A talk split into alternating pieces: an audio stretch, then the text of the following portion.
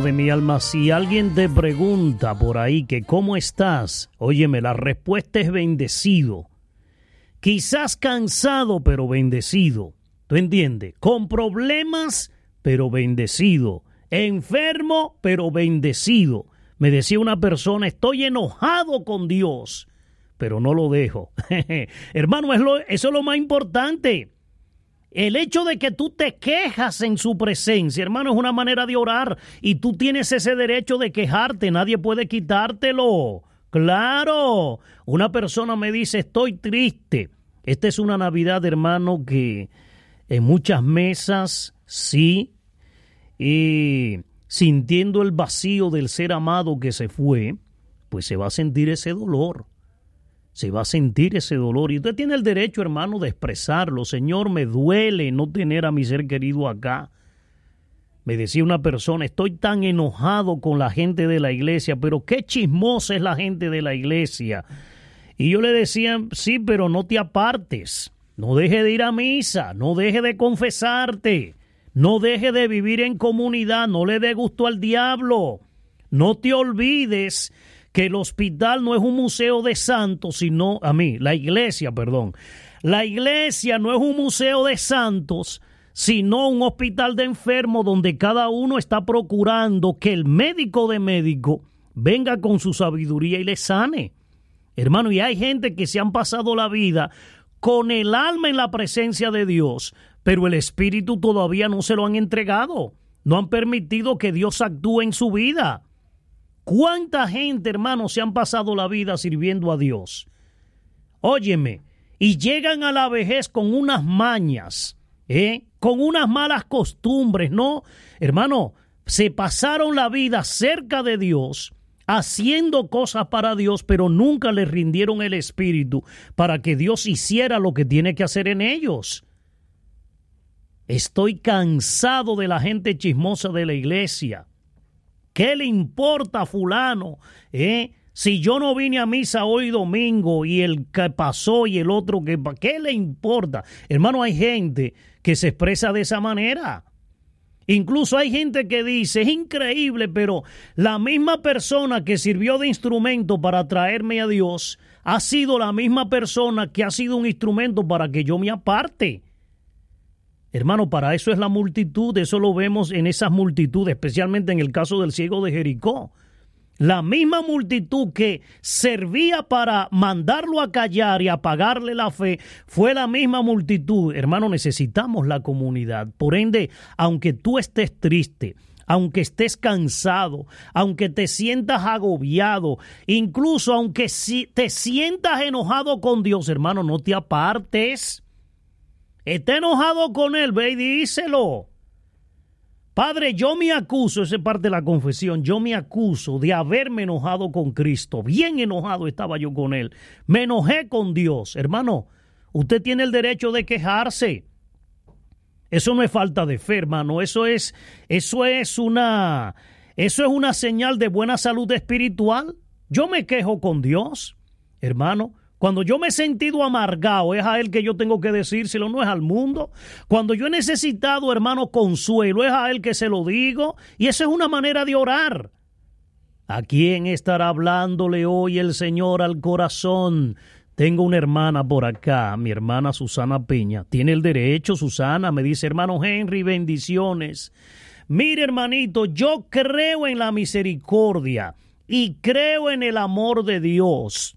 Pero mire, es la primera Navidad que no va a estar presente mi Padre, ya que partió a la casa del Padre Celestial en enero. Y estoy triste, Susana, usted tiene ese derecho, pero no tiene derecho de apartarse de Dios. Eso es lo muy importante. Hay que seguir creyendo en su misericordia y hay que seguir creyendo en su amor y hay que seguir confiando en Él. Que está triste es normal el motivo de esa tristeza, bueno, es que mi papá Henry todas las navidades eh, estaba presente, pero ahora en adelante, las navidades que vengan, será la misma ausencia física de mi padre, ya que él tenía más de 20 años, oye tú, que no puedo abrazarlo, porque es que mis padres están en México y sé que ya no podría abrazarlo en esta vida, no, pero en la futura sí. Por eso, Henry, pido oración para poder entender la voluntad de Dios. Hermanito mío, gracias. Susana, como usted, hay cientos y cientos de personas en mi misma familia están atravesando la misma situación. ¿Qué hacer con ese vacío? Decírselo al Señor. Él te entiende. Cristo, todo lo que sufre un corazón humano, Humanamente hablando, Cristo lo sufrió, lo padeció en carne propia. Hermano, Cristo sabe lo que se siente un aniversario sin su padre a su lado. Cristo tuvo, hermano, que darle sepultura a su padre José, que era el único padre que él conocía en esta tierra, su padre putativo, su padre de crianza. ¿Tú entiendes? Entonces tú tienes ese derecho, quéjate, pero no te apartes hay en el Antiguo Testamento una gran enseñanza.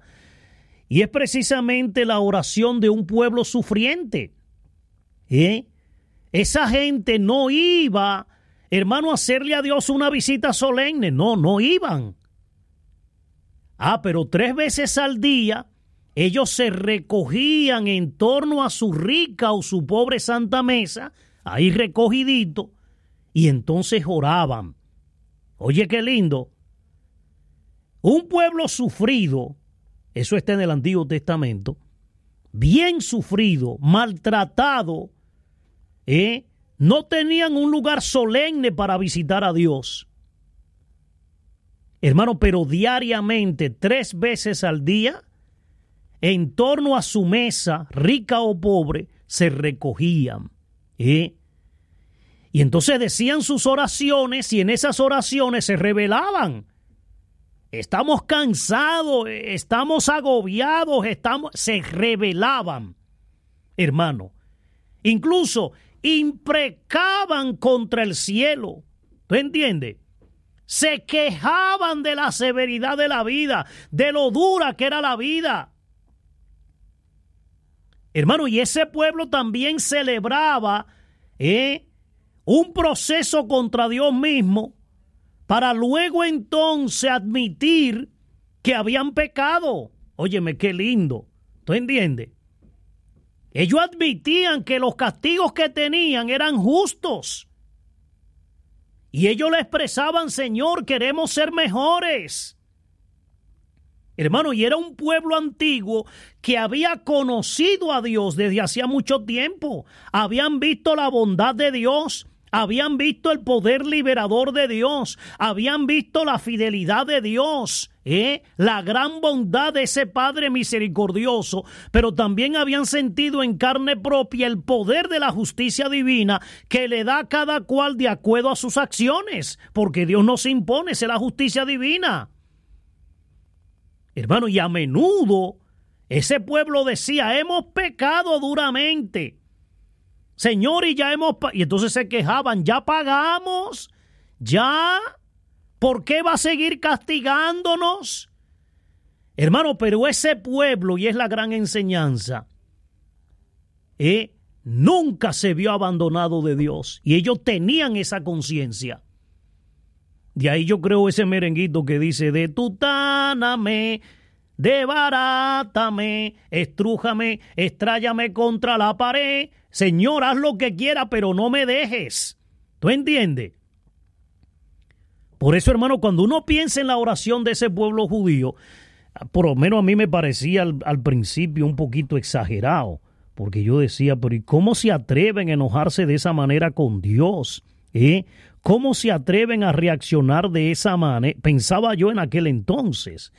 Hermanos, son seres humanos. Y, humanamente hablando, a uno quizá por un momento le puede parecer que esa oración de esos judíos como que no era muy edificante que digamos. Tú te imaginas, hermano, imprecando contra Dios, ¿eh? Contra el cielo, ¿eh? Como si ellos tuvieran derecho. Yo me imagino, por ejemplo, en, en, tiempo, en tiempo de cacería, a un venado, ¿tú entiendes? Eh, peleando contra la escopeta. Imagínate tú en tiempo de caza, un pato peleando contra la escopeta, hermano, eso no tiene sentido. Pero eso lo hacían ese pueblo. Imprecaban contra el cielo. Hermano, pero ¿y con qué derecho? ¿Es que acaso el pato tiene derecho de pelearse con la escopeta? Hermano, y sin embargo, a riesgo de equivocarme, a mí me parece que también es una manera de orar. Yo mismo, hermano, he tenido esa amistad cerrada con el Señor y cuando yo he sentido ganas de quejarme, voy y me quejo con Dios. Señor, esta vida es dura, esto no es fácil. Qué ruin es el corazón humano, qué ingratos somos los y me incluyo, hermano, porque es que yo soy de la, óyeme, yo soy oveja del mismo rebaño. Señor, qué difícil es el ser humano, qué duro es el corazón humano. ¿Eh? Claro, hermano de mi alma, qué imprudente es el corazón humano. Por eso, hermano, si como creyente tú no te quejas con Dios, entonces, ¿con quién te vas a quejar? Tú tienes ese derecho. Es una manera de orar. Señor, vengo a verte y vengo a decirte, esta vida es dura, esto es difícil. Yo le decía a mi esposa, Leonor, es increíble, pero yo tengo 26 años que no paso una Navidad con mi familia. Y Leonor me decía, si el Señor nos regalara esa oportunidad el próximo año, y yo le decía, sí, pero no te olvides que nosotros somos misioneros y donde el Señor nos quiera poner, ahí estamos bien. Para mí, si el Señor nos permite el próximo año pasar la Navidad con la familia, bendito sea Dios. Y si no podemos por el llamado que nos ha hecho, bendito sea Dios. Tengo un obispo que, que aprecio muchísimo, que lo recuerdo para el encuentro de Legla hace tres años en República, oye, tres años de eso ya. En República Dominicana él decía Hace 50 años que salí de Italia y ese tiempo tengo sin regresar a Italia. ¿eh? Y tengo ese tiempo sin poder ver físicamente a mi hermano. Hermano, eso es increíble. Pero él, y él decía, ¿quién puede entender esto? Es parte de mi misión porque mi vida se, le, se la entregué a Cristo y mi vida le pertenece a la iglesia, que es mi esposa. Hermano, y si tú como creyente no tienes esa madurez de quejarte con Dios cuando la vida te resulta dura, cuando las dificultades tocan tu puerta, cuando la existencia se torna pesada, entonces yo me pregunto, ¿con quién diantre va a ir a quejarte? ¿Eh? Si tú como creyente, hombre y mujer de fe, hermano, con una realidad humana, si tú no tienes a Dios para quejarte, yo me pregunto entonces, ¿con quién te vas a quejar? Hermano, porque no va a ser con la pared, no va a ser con el poste de la luz, ¿eh? No va a ser con eh, la pared del vecino del frente. Entonces, si yo como creyente no puedo ser sincero, óyeme, ni siquiera ante Dios, hermano, dígame usted, entonces, ¿con quién podré mostrarme como soy? ¿Con quién? Qué maravilloso. Oh mi Dios, Padre Todopoderoso, tú que estás vivo y lleno de poder, Padre, quiero alabarte, quiero bendecirte, quiero glorificarte, Señor Jesús, por tu gran amor y por tu gran misericordia. Si tú como creyente no te puedes quejar con Dios, entonces ¿con quién? Hay gente que piensa que a la oración hay que ir como cuando tú vas para una fiesta de gala. Tú vas a orar y tú te pones un vestido de etiqueta. Y hay gente que piensa que es así. Tú vas a orar como que tú tienes que ir maquillado para parecer más bello de lo que en realidad tú eres. Hermano, pero no. Eso no es así. Porque la oración es precisamente el único lugar donde no es necesario ponerse maquillaje, donde no es necesario usar etiquetas. Hermano, no. No. Hermano, porque si Dios no conociera mis pensamientos, ya eso fuera otra cosa, que es lo mismo que mi alma. Si Dios no conociera mi alma, si Dios no conociera mis sentimientos, que es lo mismo que el alma, si Dios no conociera mis rencores, hermano, todo eso es el alma. Mis rebeldías, Yo recuerdo en el año 1515, no era porque yo estaba vivo, sino porque he estudiado muy bien esta vida, decía eh, una santa, ¿no? Eh, santa Teresa de Jesús, ella decía, no es otra cosa oración mental, a mi parecer, sino tratar de amistad, estando muchas veces tratando a solas con quien sabemos que nos ama. Eso es profundo. Así decía Santa Teresa, vida 8.2. Sí, hermano, sin duda. Pero mucho me temo que un hombre malherido por eso que llamamos el destino difícilmente podría ser suya tan hermosa definición. Por ende, hermano, hay que entender que la plegaria, que es lo mismo que la oración, no siempre tiene que ser un diálogo sabroso, sino, hermano, a veces tiene que ser un proceso, como aquel que en el Antiguo Testamento entabló Job, ¿eh? entabló un pleito con Dios. Hermano, vino con el corazón sincero, estoy cansado, ¿qué te hice? ¿Eh? ¿Por qué me tratan así mis amigos? ¿Por qué tú me tratas así? En el año 1878, yo no había nacido tampoco en ese tiempo, había un filósofo judío, y él se llamaba Martín Buber, y en uno de esos libros, él escribió, todos los pueblos practican la oración, pero solo Israel ha convertido la plegaria en un pleito con el Todopoderoso, una sucesión de preguntas y respuestas en las que el hombre interroga y Dios contesta. Hermano, oye qué linda definición de este filósofo judío. Y él decía, no te soltaré hasta que no me bendigas. ¿Eh? como el caso en el Antiguo Testamento, si no me bendice, no te vas. ¿eh? no te soltaré, no te suelto hasta que no me bendigas. No te vas hasta que no me des la paz. ¿eh? De aquí no te mueves hasta que me dejes en paz. Qué profundo, hermano de mi alma. Hay momentos que yo le digo, Señor, yo estoy cansado. ¿Tú entiendes? Hay veces que le digo, Dali me tiene cansado. Sadie me tiene cansado. ¿Eh? A veces le digo, estoy harto de esto, Señor, de estos problemas que no terminan. Hay días que yo le digo, Leonor, hoy me voy a acostar temprano. Hermano, una cosa piensa el burro y otra el que lo apareja. Y esos días cuando termino acostándome más tarde. Hay veces que le digo, hoy quiero levantarme tarde porque quiero dormir media hora más, hermano. Y cuando más temprano el Señor me levanta. Ah, pero busco su presencia. Y si tengo que quejarme, yo me quejo. ¿Eh? Hasta que tú no me bendigas, tú no te vas.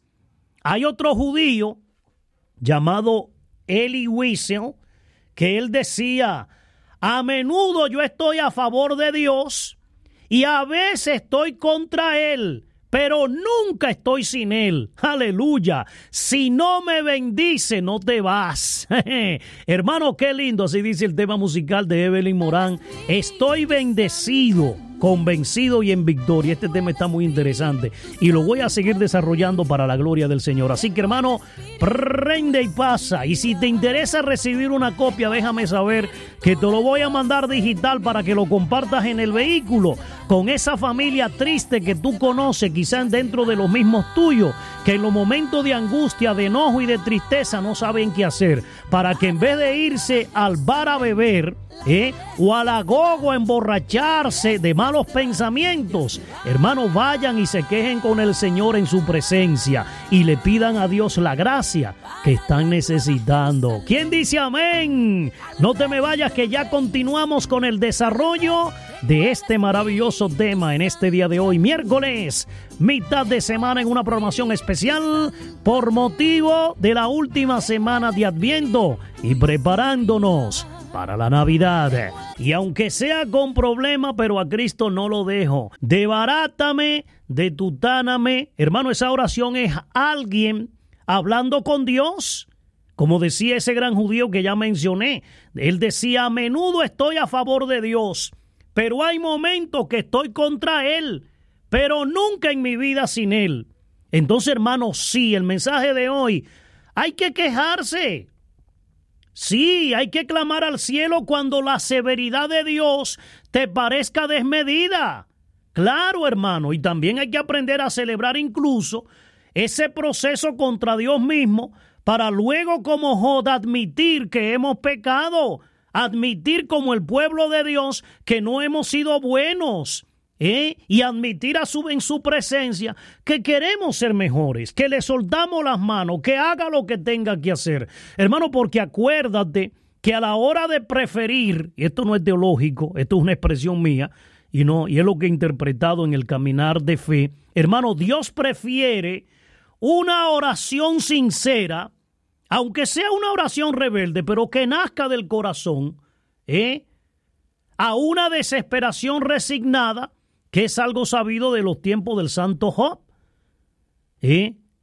Decía Luca Giseli en su diario, qué suerte habérmelo encontrado en una bancarella de libros usados en Roma, cuando estuve por allá de visita, él decía, había una vez, eh, en un libro, ¿no?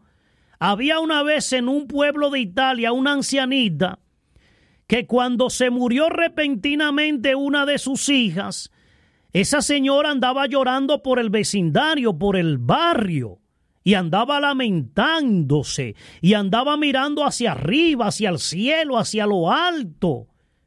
Y esa señora decía, oh Señor, me acabas de dar el último golpe. Oye tú, el grito de la mujer. Me has dado el último golpe, oh Señor. Así que anda con cuidado. Decía la viejita, ándate con cuidado, que ya yo estoy cansada de ser burla tuya. Oiga, hermano, ¿acaso usted considera que esa oración es blasfema? Hermano, no, no. Hay un modelo en el Antiguo Testamento que nos enseña a ser franco con Dios y es Job. Hermano, Job hablaba de esa manera.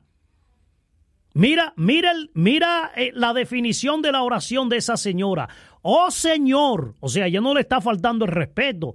Ella lo que está desahogando su limitación. Como madre, le está expresando en ese gemido al Señor lo que siente su alma. Por eso le dice, oh Señor, me diste el último golpe. Sí, porque ella sabe que eso Dios lo permitió. Así que te voy a dar un consejo. Se parece a Job eh, aconsejando a Dios. Ándate con cuidado. Ten cuidadito que yo estoy cansada de tus burlas. ¿Tú entiendes? No, cansada de ser burla tuya. Hermano, esa no es una oración blasfema, no. Eso es una oración que nace del dolor. El mismo Job hablaba de esa manera, hermano, y dice la palabra que Job fue justificado, o sea, fue comprendido. Un momento que Job decía, siento asco de mi vida. Hermano, eso es, oye, eso es profundo. Siento asco de mi vida. Por eso voy a dar curso libre a mis quejas. O sea, voy a quejarme hoy. Voy a hablar henchido de amargura sin hijos, sin propiedades, la mujer lo abandonó, los amigos no lo entendían. Y dice Job, le voy a decir a Dios, no me condenes, pero explícame por qué tú me atacas. Oye, hermano, eso es profundo. Y le decía Job a Dios, ¿te parece bien oprimirme? ¿Eh? Ponerte con el más chiquito, diría el dominicano. Ah, qué bien, ¿eh? El más grande con el más pequeño, el más fuerte con el débil. ¿Te parece bien? ¿Eh? ¿Te parece despreciar la obra de tus manos? O sea, Job reconocía, tú me hiciste, tú me formaste, tus manos me hicieron, tus manos me han dado vida. Y ahora, en un arrebato, ¿qué estás haciendo? Me está destruyendo. Hermano, qué profundo. Y entonces Job, viendo el peso que Dios había puesto en su vida, le decía, con la furia de un león me das casa y estás renovando tus ataques contra mí. Y entonces le pregunta, ¿para qué tú me sacaste del vientre de mi madre? Hermano, ¿acaso es una blasfemia eso, hermano? No. Eso es una manera de hablar con Dios. Y le decía él a Dios, qué breves son los días de mi vida Aléjate de mí, ¿Tú entiendes? Déjame gozar un poquito antes de que me marche y no vuelva al país de las tinieblas y las sombras, al país oscuro y en desorden, donde la misma claridad parece sombra. Jot capítulo 10, versículo 1 al 22. Hermano, eso es profundo. Eso es profundo. Es que tú no puedes entender el dolor de la carne humana hasta que tú no vas a visitar esos hospitales designados para los enfermos de cáncer que están vivos con la mitad de su cuerpo podrida. Hermano, tú no tienes idea lo que es sentir el dolor en la carne. ¿eh? Una carne que se desgarra por minuto ante una enfermedad. Ya que hablo de eso, me recuerdo de una teóloga llamada Sheila Cassidy, y ella decía dando testimonio que se había pasado la vida entre las camas y los gemidos de los enfermos terminales en un hospital inglés. Y ella escribió, no hace mucho, decía ella, es importante que veamos claramente un asunto que es el concerniente a la ira ante Dios debido a que estamos atemorizados frente a la majestad y frente al poder de Dios, existe una tendencia natural a pensar que es blasfemo sentirse enojado con Dios. Y sin embargo, dice Sheila, esta gran teóloga, sin embargo, Dios prefiere la furia de Jod a la meliflua sumisión de los reconfortadores. Cuatro amigos de Job creyéndose muy piadoso, así hay gente en la iglesia, hermano, que se pasan la vida señalando a los demás, criticando a los demás, viendo defectos ajenos, queriendo arreglar la vida de todo el mundo. Hermano, espérese, deténgase un poco que usted no es juez de nadie. No, no, no. Una señora, yo recuerdo en un retiro, le decía, hermana, usted tiene necesidad de llorar, llore. Hermano, y esa señora tiró un grito desgarrador. Y cuando ya pudo hablar, ella decía, hermano, tengo años con esto ahogándome el alma. Desde que mi pequeña se enfermó de cáncer un día, me encontraba llorando en el Santísimo. ¿eh? Y de esa gente piadosa de la iglesia, con buenas intenciones pero mal formado, dice ella, se me acercó una hermana de la iglesia, del grupo de oración, y me dijo que llorar era falta de fe, que confiara en Dios, que yo no tenía por qué llorar. Y ella me decía, mire hermano, y para no faltarle en la fe a Dios, cuando yo veía a mi hija en esas condiciones de ocho años, pudriéndosele su cuerpo en una cama, yo quería gritarle a Dios, pero no quería fallar en la fe. Y le decía, no, mi amor, pero es que llorar no es falta de fe. Usted tiene el derecho de desahogarse, usted tiene el derecho de llorar, llore. Hable ahí con el Señor en el Santísimo y en este retiro no tenga pena, que aquí somos todos enfermos. Si usted quiere gritar, grite, tiene la libertad hoy. En misa no, pero aquí en este retiro sí. Así que dele rienda suelta a ese dolor, hermano. Y esa hermana tiró un grito desgarrador, Señor. ¿Dónde estabas cuando mi hija se me fue? Mi niña, Señor. ¿Dónde estaba que no me dejaste de saber a tiempo que desahogar este dolor y esta impotencia contigo no era pecado? Señor, qué infierno he vivido aguantando estos dolores y estas quejas en mi corazón porque no quería, Señor, fallarte en la fe. Hermano, hay gente piadosa como los amigos de Job que se acercan a Job a convencerlo de que Dios lo está castigando. ¿Eh? A acusar a Job de que Dios lo castigó por su lenguaje. Yo recuerdo una vez en la radio, no recuerdo que estábamos nosotros celebrando, y nosotros aquí en la radio, ninguno de nosotros tomamos alcohol, ninguno, porque todos hemos, hemos renunciado a eso. Es parte de nuestro llamado. Y no, y el hecho que alguien se tome frente a mí quizás una copita de vino, hermano, yo no tengo por qué criticar, a, bueno, si es, lo hace porque tiene un vicio y es cosa diferente, pero tomarse, aunque yo no me lo tomo, una copita de vino, tomarse un día en una fiestecita, eh, qué sé yo, compartiendo con la familia, un poquito de vino medido, eso no es pecado. Yo en mi caso, el Señor a mí me lo pidió y yo lo ofrecí. Mi esposa lo ofreció. Mis hijos nunca han bebido para la gloria del Señor. Y yo recuerdo que en unas celebraciones estábamos en la mesa comiendo, era un invierno, Y nosotros por lo general para brindar siempre compramos unas botellitas de sidra que no contiene nada de alcohol, es como un jugo de manzana, y con eso nosotros hacemos el brindis para Año Nuevo. Yo sí, era, una, era un año nuevo, yo recuerdo. Y resulta que en la noche el aire acondicionado se descompuso y entonces yo llamé a un hermano de la iglesia y vino con su jefe a arreglarnos el aire. Y entonces cuando él entró, aquel hombre se, le, el rostro le cambió, se enojó. Y en un momento me, me, dice a mí mirándome a los ojos, pero con razón dañásele el aire. Y le digo yo, ¿a qué te refieres, hermano? Es que ustedes en este lugar santo han estado bailando con el diablo. Y yo me quedo mirando y le digo, hermano, ¿a qué usted se refiere? Adiós, pero ¿y cómo no se le vaya a dañar el aire si ustedes aquí lo que se están es emborrachando? Y le digo, hermano, ¿a qué te refieres? ¿Y todas esas botellas en esa mesa? Y le digo, no, mi hijo, no peques, ten cuidadito, no. Y no eran tampoco tantas botellas, eran dos botellitas de, de, de sidra sin alcohol. Y le digo, no, mi amor, estos son botellas que no contienen alcohol, así que el diablo no tiene nada que ver con esto.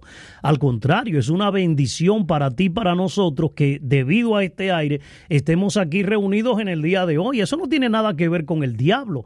Hermano, pero hay gente que así, esos amigos piadosos le dicen a Jod, Dios te está castigando, ¿eh? Por tu mala lengua, por tu lenguaje.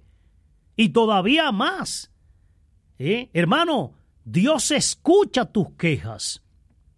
Aunque la respuesta no sea exactamente la que Job estaba esperando, pero ¿a dónde voy, hermano? Cuando hay que quejarse, hay que quejarse. Y quéjese con Dios.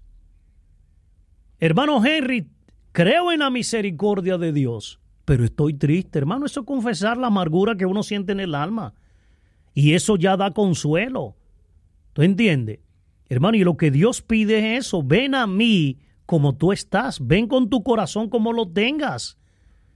Hermano, pobre del que en su dolor ha preferido, ese sí es el pobrecito, quedarse callado incluso ante ese Dios que lo ama tanto, ese es el pobre. ¿Tú entiendes? Hermano, yo le tengo miedo a los dolores demasiado silenciosos. Yo le tengo miedo a la gente que no saca lo que tiene en el corazón. Hermano, son bombas de tiempo. Óyeme, son bombas atómicas. No, no, no, no. Esos dolores no los guarde. Si tiene que irse a un retiro de sanación, váyase. Si tiene que buscar una dirección espiritual, búsquela. Si tiene que confesarse, confiésese. Hermano, pero no te apartes de Dios y a él cuéntale, pero no lo guarde. Hermano, eso es peligroso. Decía esa hermana, tantos años reteniendo ese dolor, esa angustia que era tan dolorosa como haber perdido a mi hija de ocho años por el cáncer que Dios permitió en su vida. Y cuando aquella mujer pudo hablar, ella le decía, Señor, no entiendo por qué te la llevaste. No entiendo por qué me has permitido vivir en carne propia este dolor. No entiendo por qué no te llevaste a mí que ya he vivido y le diste vida a mi pequeña hija con apenas ocho años. Señor, yo no entiendo. Pero yo te amo, yo te necesito. Señor, aquí estoy, hermano ese silencioso dolor, a mí me, mira, esa desesperación oculta, guardada, hermano, eso terminan en suicidios, en depresiones. Por eso si ya tú te cansaste de un tratamiento psicológico psiquiátrico y no has, no conseguido avanzar, hermano, dale, la, dale el chance a Dios acércate a Él y comienza a hablarle de tus dolores, quizás de la misma manera que le hablaste al psicólogo, desahogarte con Él como te desahogaste con el psiquiatra. Y pídele a Dios que tenga compasión de ti, pídele a Dios que te demuestre su amor. Y si en esta Navidad la mesa está vacía porque falta un ser querido, hermano, no es falta de fe decirle al Señor, Señor mío, Qué triste ver esta mesa vacía. Qué triste es una Navidad sin mi papá, una Navidad sin mi mamá. Pero Señor, aunque no lo entienda, yo acepto, Padre, acepto lo que tú has permitido en mi vida. Bendito sea Dios. Bueno, y aunque yo pase la Navidad sin mi mamá y me haga falta, y se lo digo al Señor, Hay que echar fuera la, tristeza y llenarnos de la esperanza y la alegría, porque Dios sabe lo que está haciendo. Así que ese tema musical lo estoy compartiendo contigo, no para darte melancolía, sino para invitarte que esa tristeza, tristeza, ese dolor que tienes el derecho de sentirlo, lo ponga en la presencia de Dios, porque yo sé que para mucha gente esta Navidad van a ser difíciles, muy difíciles, hermano, porque son mucha gente querida la que se nos ha ido. Quiero saludar a mi hermano, al Chapincito Ovidio, mi queridísimo hermano Ovidio, a su esposa Rosa y a toda la familia. El Chapín número uno. Dios te bendiga, mi hermano querido de mi alma. Hermano, ¿y tú qué piensas de, en el día de hoy sobre este tema? ¿Qué piensas tú? Hay mucho de qué decir, ¿verdad que sí? Hermano Henry, tengo tantos problemas, mi hermano. Mi hija delicada de salud, eh, eh, mi hijo con lupus, mi esposo en la cárcel. Me dicen que si voy a servir no venga a chillotear, que de nada vale mi sufrimiento si me quejo. Bueno, acuérdate que el hecho de que vayas al Santísimo y te queje o en la dirección espiritual no significa que tú vas a andar con la cara de teléfono ocupado quejándote con todo el mundo, hermano, no todo el mundo te va a entender. De nada me sirve a mí cada vez que yo hable con Odal y venir a quejarme, o con Sadie venir a quejarme, o con Leonora a quejarme, hermano, no, no, tienes el derecho de quejarte. Tienes ese derecho, pero pasarte la vida entera y tienen toda la razón. Si tú estás tan afectada, mi hija, a la hermana que me escribe ese texto, si tú te sientes tan afectada, pues lógicamente tú no estás en condición eh, de pararte frente a un pueblo a servirle, porque tú estás necesitada de que oren por ti y de que los hermanos te sirvan con la oración de intercesión. Eso es así. Por ejemplo, hay sacerdotes que la muerte de papá le afecta tanto que el obispo ha tenido que tomar la iniciativa de decirle, mira, tómate un tiempo sabático o sea, sale un tiempo de la comunidad porque está muy afectado. Y ha pasado con diáconos, y ha pasado con religiosas. Lógico. Hay veces que ante los golpes de la vida son tan duros, hermano, que no nos queda más que aceptar que el Señor, pues, realice lo que tenga que realizar en nosotros. Y si tú no estás en condición de servir, es una lógica. Imagínate tú que te pongan frente a un pueblo que venga herido y que tú tengas tantas heridas que lo único que haga, como dice ella, chillotear, ¿eh? está chilla y que chilla. ¿Tú entiendes? Vete al Santísimo, ahí llora, y entonces tú le dices a tus hermanos, hermano, yo estoy tan sensible, es tan fuerte lo que estoy pasando, no me quiero apartar de la oración, no voy a dejar de venir al grupo, pero en vez de estar distrayendo, me voy al Santísimo, me siento en el último asiento de atrás hasta que la vida se me fortalezca. Hermano, y ahí tienen toda la razón. Así que si en esta Navidad estás sin tu madre y tú tienes el anhelo y el deseo de desahogar el corazón, hazlo.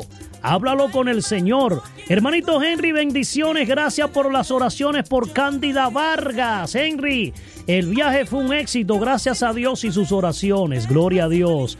Hermanito Henry, gracias. Yo sé que Dios me escucha y que Dios me entiende. Claro que te entiende, mi hija. Te entiende más de lo que te imaginas. Hermano Henry, eso estaba yo pensando. Mi hermanito falleció este año, ¿eh? Y yo Medicina primera, o será la primera Navidad sin él. Mi hermano se, se llamaba Manuel García. Anita se llama porque él está vivo en el reino de los cielos o en el purgatorio. Tenemos esperanza. Ay Señor, gracias Padre por el don de la vida, gracias por tantas bendiciones Señor. Yo un pecador tan indigno de ser tu hijo, me dice un hermano por acá, qué lindo. En estas navidades, Madre, yo sé que te hago falta, pero estamos abiertos a la voluntad del Señor, alabándolo, bendiciéndolo con cuerpo y alma. Mi alma canta la grandeza del Señor y mi espíritu se estremece de gozo en Dios, mi Salvador. Alma y espíritu, ha dicho la Virgen Santísima nuestra Madre. Dice San Pablo que el alma y el espíritu son diferentes, que una cosa es el alma y otra cosa es el espíritu. Según San Pablo, Primera de Corintios 14, 14 al 15, Efesios 4:23, Primera de Tesalonicenses 5:23, Hebreos 4:12, o sea, Pablo habló largo y tendido sobre este tema. Primera de Corintios 15:45, Romanos 1:8, para San Pablo el alma se refiere, alude, es lo que tú y yo somos por creación. Todos tenemos alma. Al ser creado, Dios sopló, infundió su espíritu y le dio alma a mi cuerpo. Hermano, que aunque los científicos no creen en el alma, porque según ellos no es materia que se pueda medir, pues nosotros somos cuerpo, materia, somos alma y somos espíritu. El alma, hermano, es lo que yo soy por creación. Y el espíritu, según San Pablo, se refiere a lo que hemos recibido gracias a la fe. ¿Eh? El alma, según San Pablo, es parte de lo que nosotros ¿eh?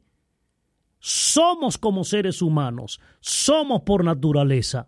Es parte de lo que yo soy, de lo que Dios ha creado en mí. ¿eh? Por eso para San Pablo el alma alude a lo que todos somos y lo que tenemos, porque todos tenemos alma, todos. En cambio, según San Pablo, no todos tenemos espíritu. Hermano, porque espíritu para San Pablo alude a la novedad de la acción de Dios en la vida humana. Es decir, ese actuar que ha sido posible por la redención de Cristo. Qué lindo. Y finalizo. Tenemos espíritu, dice San Pablo, porque se ha restablecido esa amistad entre Dios y nosotros gracias al sacrificio de Cristo y a la efusión del Espíritu Santo. Hay gente que dice, pero ese muchacho no tenía alma. ¿Eh? Sí tenía alma, lo que no tenía era la vida de la gracia en él, no tenía espíritu. Ese no tenía alma que mató a sus hijos, que mató a su madre. ¿Eh? Hermano, tener espíritu es precisamente ser espiritual. O sea, haber sido renovado por el Espíritu Santo, que es el fruto precioso de la Pascua de Cristo. O sea que en resumen, y cierro hoy el programa, ya que la Virgen María en ese cántico, que mañana vamos a profundizarlo, en resumen, según San Pablo, el alma alude a lo que somos por creación y el espíritu se refiere a lo que hemos recibido gracias a la fe, en cuanto redimido por Jesucristo, ¿eh? en cuanto morada de su espíritu en el templo que somos nosotros. Una vida sin Espíritu Santo, bueno, es una vida que tiene alma, ¿tú entiendes? Hay ahí, pues, eh, un edificio, pero no hay vida en abundancia. Por eso, hermano, una persona que vive apegada a las cosas de esta tierra son solamente cuerpo y alma. ¿eh? Cuerpo y alma. Eso era yo cuando no tenía la vida de Dios actuando en mi vida. Por eso San Pablo llamaba a eso psiquicoi. ¿eh? Es esa persona pegada a la tierra que vive para las cosas materiales, que vive aferrado a la chuleta, a la carne. Psiquicoi lo llamaba San Pablo. Ahora, la persona que conoce al Señor, que viven amistad con Dios a través de la fe, a través del amor, a través de la caridad, esa gente la llamaba San Pablo neumaticoi, o sea, gente con espíritu. Así que mi espíritu y mi alma, y me voy con este tema musical, hermano, se están llenando de esa presencia. Y le pido a la Virgen Santísima su intercesión para que también en esta Navidad mi alma pueda cantar la grandeza del Señor y que mi espíritu se estremezca de gozo ante Dios mi Salvador, ese niño que nace en Belén. Hermano, un abrazo, me voy, será hasta la próxima, chao, chao y bendiciones. Repetición de este mismo programa a partir de las 9 de la noche. Y si quiere copia del programa, whatsappéame, déjame saber que te lo voy a regalar. Un abrazo, hermano de mi alma y hasta la próxima. Chao, chao.